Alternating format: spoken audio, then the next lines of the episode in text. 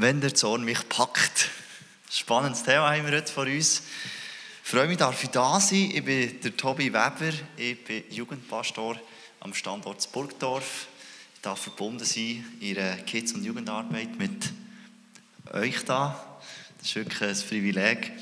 Und wir sind heute im vierten Teil dran. Vierter Teil von dieser Bergpredigserie. Und ich liebe es einfach. Ich liebe die Bergpredigt so anzuschauen, wieder neu. Der Danilo hat letzte Sonntag am Abend über das Spannungsfeld geredet, von, vom Gesetz. Irgendwie das Gesetz kein Buchstaben vergeht und gleichzeitig hat uns Gott frei gemacht. Das Spannungsfeld. Und heute dürfen wir einen Vers weitergehen. Matthäus 5, 21 und 22. Lasst uns das doch mal zusammen lesen. Ich habe es nach hier drauf gedruckt. Ihr wisst, dass zu den Vorfahren gesagt worden ist, du sollst keinen Mord begehen. Wer einen Mord begeht, soll vor Gericht gestellt werden. Ich aber sage euch, jeder, der auf seinen Bruder zornig ist, gehört vor Gericht. Wer zu seinem Bruder sagt, du Dummkopf, der gehört vor den Hohen Rat. Und wer zu ihm sagt, du Idiot, der gehört ins Feuer der Hölle. Jesus ist Vatergrad. He? Vatergrad. Und vielleicht auf Berndeutsch gesagt, heisst das für uns, wir sollen nicht hässig sein, wir sollen nicht einander sagen, du bist ein Double oder sagen, du bist ein Schafsäckel. Oder das Thema, das ist mir so ein Anliegen, dass wir das heute irgendwie in unser Leben zu Boden bringen können. Weil das ist ein Thema, das wir alle kennen. Und Jesus redet dort recht genau und scharf, aber mega gute Sachen für unser Leben. Weil ich persönlich finde die Sache mega herausfordernd, wenn ich das lese. Ich weiß nicht, wie es euch geht. Ich möchte noch kurz mitnehmen in mein Leben. Ähm, ich habe Geschichten erlebt, die wo, wo, wo übel war, als ich das erlebt habe. Es war so, dass ich, ähm, als ich 13 war, ist mein älterer Bruder bei einem tödlichen Unfall ums Leben gekommen, Arbeitsunfall. Und dort hat eine Person einen Fehler gemacht und durch das ist das überhaupt passiert. Wirklich. Und ihr könnt euch vorstellen, was da für eine Zone in meinem Leben entstanden ist auf die Person. Aber es muss ja nicht so krass in unserem Leben. Ich meine zum Beispiel, habe mal ähm, ich wollte eine Ski-WM gehen in St. Moritz mit dem Auto und dann sind wir so bei einer Autobahnauffahrt sind wir so zu zweit gefahren, einer vor dran, ich hier. Und dann ist einer, hat nicht geschaut und hat einfach einen Schwenker gegen rechts gemacht, hat gemeint, sei frei. Der vor mir geht natürlich voll auf die Klötze, ich hinge keine Chance. Dem hinge ja ins Viertel gefahren und der vorne natürlich fährt schön weiter, oder schönen Tag. Ich bin recht hässlich geworden auf den Keim, oder? Oder äh, wenn ich mit dem Rennvelo unterwegs bin, tun sie manchmal so knapp überholen. Und da kommen mir manchmal Sachen über die Lippen, wo ich wieder merke, hm? Und ich weiss, da hat x so Stories, wo wir merken, Zorn, hässig sein, das ist etwas, was uns ist. Und Jesus nimmt uns damit auf einen Weg, dass wir eben irgendwie dürfen lernen, mit dem umzugehen. Und wenn wir den Anfahrtsweg schauen von Jesus, das ist mega spannend.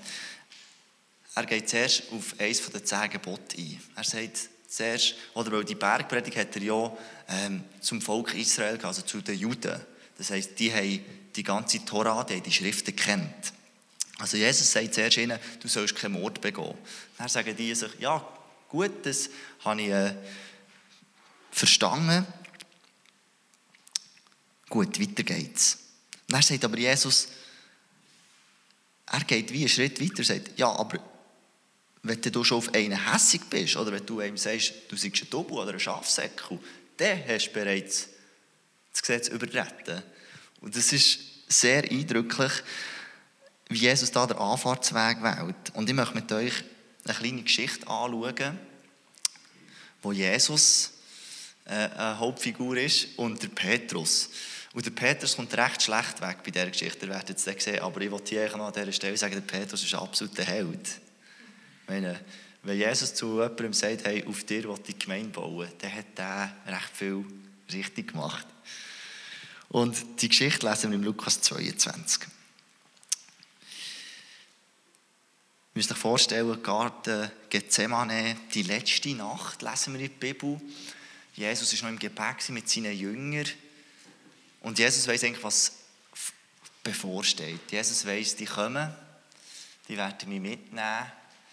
Und dann muss er den bitter Kelch trinken, wie er so schön sagt. Wo Jesus dann ans Kreuz ist gegangen und gestorben ist. Die legendäre Story. Und wir wollen dort den Anfang zusammen anschauen. Ihr müsst euch vorstellen, da stehen sie dort, so die Jünger mit Jesus. Dann kommt da so eine Meute von, man ist sich da nicht ganz einig, aber sicher 100 Leute waren es mindestens, gewesen, wo der Hohe Rat ist dabei war. Und die sind da mit Knüppel und Schwertern und Zeug und Sachen. Und dann lesen wir da den ersten Vers.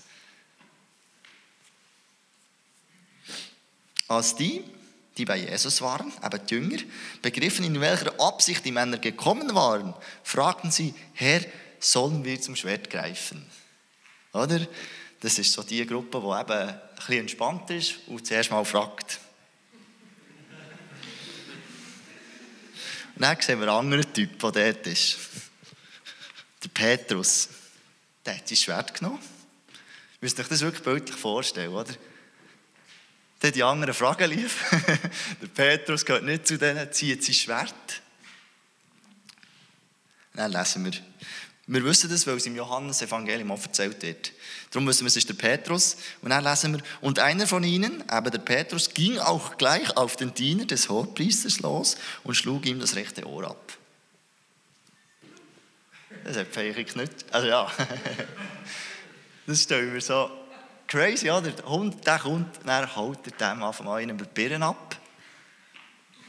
Das war der Petrus.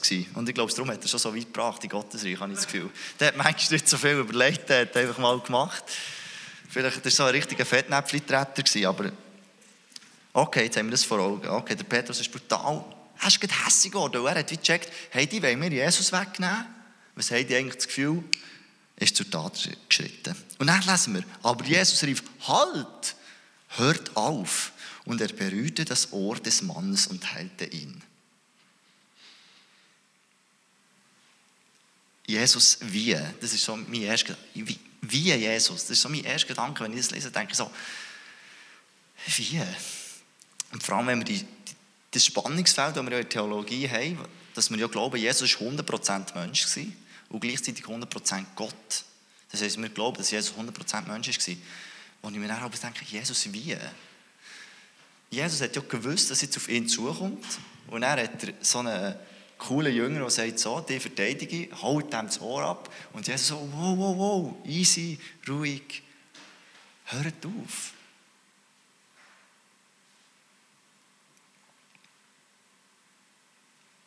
Und, und er hält ja diesen Typ noch.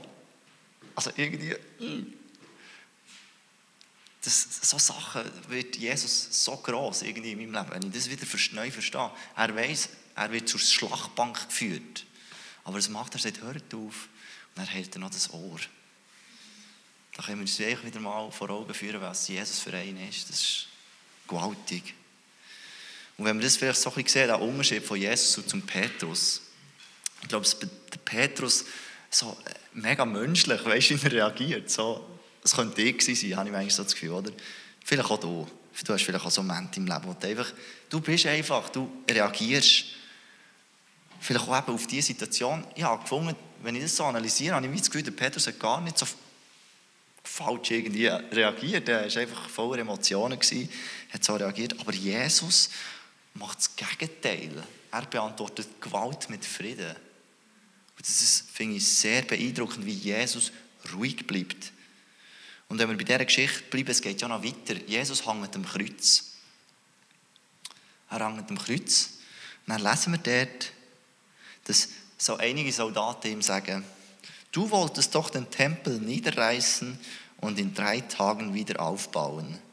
Wenn du Gottes Sohn bist, dann hilf dir doch selbst und steig herab vom Kreuz. Hei, hei, hei, hei. Was sind meine Gedanken, wenn ich das lese? Jetzt müsst ihr euch mal in Jesus versetzen. Er ist auch Gott. Er kann alles. Es wäre ja für ihn kein Problem gewesen, dort am Kreuz runterzukommen und die Hurti auch zu verschütten und dann etwas anderes zu machen. Oder? Es wäre kein Problem gewesen. Und ich denke so, Jesus, wie kannst du das? Stell dir die Provokation vor. Wenn einer, du weißt, ich habe diesen Typ gestaltet da unten, den habe ich erschaffen. Und der sagt mir, wenn du Gottes Sohn bist, dann komm doch oben runter. Also, spürt ihr die Spannung? Also, unglaublich, unglaublich. Was macht Jesus? Er macht nichts. Er weiß, okay, ich bleibe an diesem Kreuz. Ich sterbe für deine und meine Sünden. Er stellt die Beziehung zu Gott wieder her. Er hat sich nicht in den tiefsten Emotionen hat er sich nicht überrollen dass er seinen Fokus verloren hat. Und das ist absolut eindrücklich. Und das kann, ja, das kann einfach auch nur Jesus. Wow. Aber es geht hier, wenn wir über Zorn reden, geht es nicht darum, dass Jesus uns sagt, wir dürfen keine Emotionen zeigen oder dass das schlecht ist. Wenn wir die, einige von euch kennen die Bibelstelle, wenn ihr ein bisschen im Kontext unterwegs seid mit, mit den Geldwechslern, wo Jesus in Tempel hineingeht und dann sind die dort so ein bisschen Zeug verkaufen und äh, noch ein bisschen, hier kannst du noch ein Tübeli kaufen zum Opfern und auch ein riesen dort. Und Jesus schießt ja dort die Tische um und sagt eigentlich, was fällt euch eigentlich ein, dass ihr den Tempel zu einer Räuberhölle macht? Dort habe ich mir in der Vorbereitung schon überlegt. Also, wie der Jesus reagiert hat, ist er nicht ein bisschen hässlich geworden. Aber er sei zwar dahingestellt, oder? Wir wissen, Jesus hat nie böse über die Menschen gedacht. Und das ist schon noch crazy. Wenn wir diese Geschichte auch sehen, Emotionen zeigen ist nichts Schlechtes. Es geht um unsere innere Herzenshaltung. Weil Jesus hat dort eine Herzenshaltung und gesagt, hey, das ist Gottes Haus. Und ich will, dass das rein ist. Und die ganze Bergpredigt ist davon, wenn wir uns da schon eben das vierte Mal jetzt mit dem beschäftigen und noch die nächste Mal. Es geht Gott gar nicht in erster Linie um unsere Taten, sondern es geht uns, es geht ihm um unser Herz, um unsere Gedanken. Und das müssen wir verstehen. Und er fordert dich auf, immer wieder deine Motive zu überprüfen. Und wenn wir beim, beim Hässig sein sind, hässig sein, sein, sein dann gibt es für mich so drei Stufen. Und äh, ich glaube, bei dem, bei dem Hässig sein steht jeder ganz an einem anderen Ort in seinem Leben. Und das ist im Fall voll gut so. Es gibt Leute, die kämpfen sogar mit Jährzorn und es gibt Leute, die bringst du fast nicht aus der Fassung. Und dort müssen wir jetzt auch nicht sagen, Gott hat dich so geschaffen, wie du bist. Hey, wenn du eher zu den Typen gehörst, die recht schnell hässig wird, das ist doch kein Problem. Es ist, glaube ich, echt mega wichtig, dass jeder heute Morgen wieder in seinem Herz sagt, ja, ich will meinen Next Step gehen, ich will meinen nächsten Schritt in meiner Persönlichkeit machen. Und ich glaube, es gibt wie die drei Stufen. Oder? Und die erste Stufe ist so, du lässt einfach alles raus, oder? So ein bisschen wie der Petrus, bam, bam, bam. Oder du rufst mal aus am Familientisch und sagst, wie alles scheiße ist. Ich glaube, das ist so die erste Stufe. Und alle merken das in deinem Umfeld. Und ich glaube, die zweite Stufe, die wir wie anpeilen ist, dass wir äußerlich wie ruhig bleiben können, dass wir das wie schaffen, obwohl es vielleicht innerlich ein Vulkan ist. Und dass wir in der dritten Stufe so weit kommen, mit dem Heiligen Geist, sehr wichtig, wir können das nicht aus uns raus, dass wir dort aber einfach den Next Step gehen und dass wir sogar unsere Gedanken von Gott verändern. Dass wir, wie Jesus, ich meine, Jesus hat in Perfektion vorgelebt. Er hat allen Grund gehabt, zum hässig werden, er ist es nicht geworden. Und das ist schon wichtig, wenn wir die Bibelstelle lesen, die ist ja schon crazy. Wenn du einem Idiot sagst, dann äh, solltest du ins Hölle Feuer. Das ist schon, Jesus ist mega fadengrad und darum sehen wir irgendwie auch, Jesus ist das eine wichtige Angelegenheit, wie wir mit unserem inneren Zorn umgehen. Und darum möchte ich dich einfach ermutigen, wenn wir die Bibelstelle lesen, dass Jesus redet von Perfektion. Oder? Er sagt jetzt nicht, okay, du hast das nicht erreicht, tschüss, interessiert mich nicht mehr. Sondern Jesus sagt, hey, strebt dem nach, als der eines Tages dorthin kommt. Und spätestens, wenn wir bei Jesus sind, haben wir es erreicht. Und ich möchte einfach mega ermutigen, heute an diesem Morgen, dass du einfach sagst, ja, ich will einfach meinen Next Step gehen in diesem Thema für mein Leben. Es ist eigentlich egal, bei welchem Punkt was du stehst, aber Mach einfach den Next Step. Und ich möchte dich mega ermutigen, dass du gerade im Thema Zorn, vielleicht betrifft es dich mehr, vielleicht weniger, aber dass du das auf deine Lebensfahne schreibst, ja, ich will auch dort Jesus immer ähnlicher werden.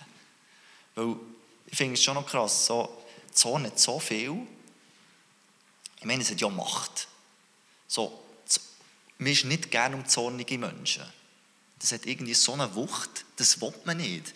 Und wenn man dann eben wie so eine Geschichte lesen von Jesus, denke ich, hey, der hat so sympathisch reagiert eigentlich. So, oder um, um diese Menschen ist man wie gerne um. Und wir merken, das ist so etwas Himmlisches, wenn wir den Frieden in unserem Herz tragen können. Und darum lasst uns unbedingt dem nachstreben, dass wir dort, wo wir unterwegs sind, in den Vereinen, an deinem Arbeitsplatz, in deinem Umfeld, in deiner Nachbarschaft, hey, dass wir einfach auch dort mit dieser inneren Herzenshaltung dürfen und können einen Unterschied machen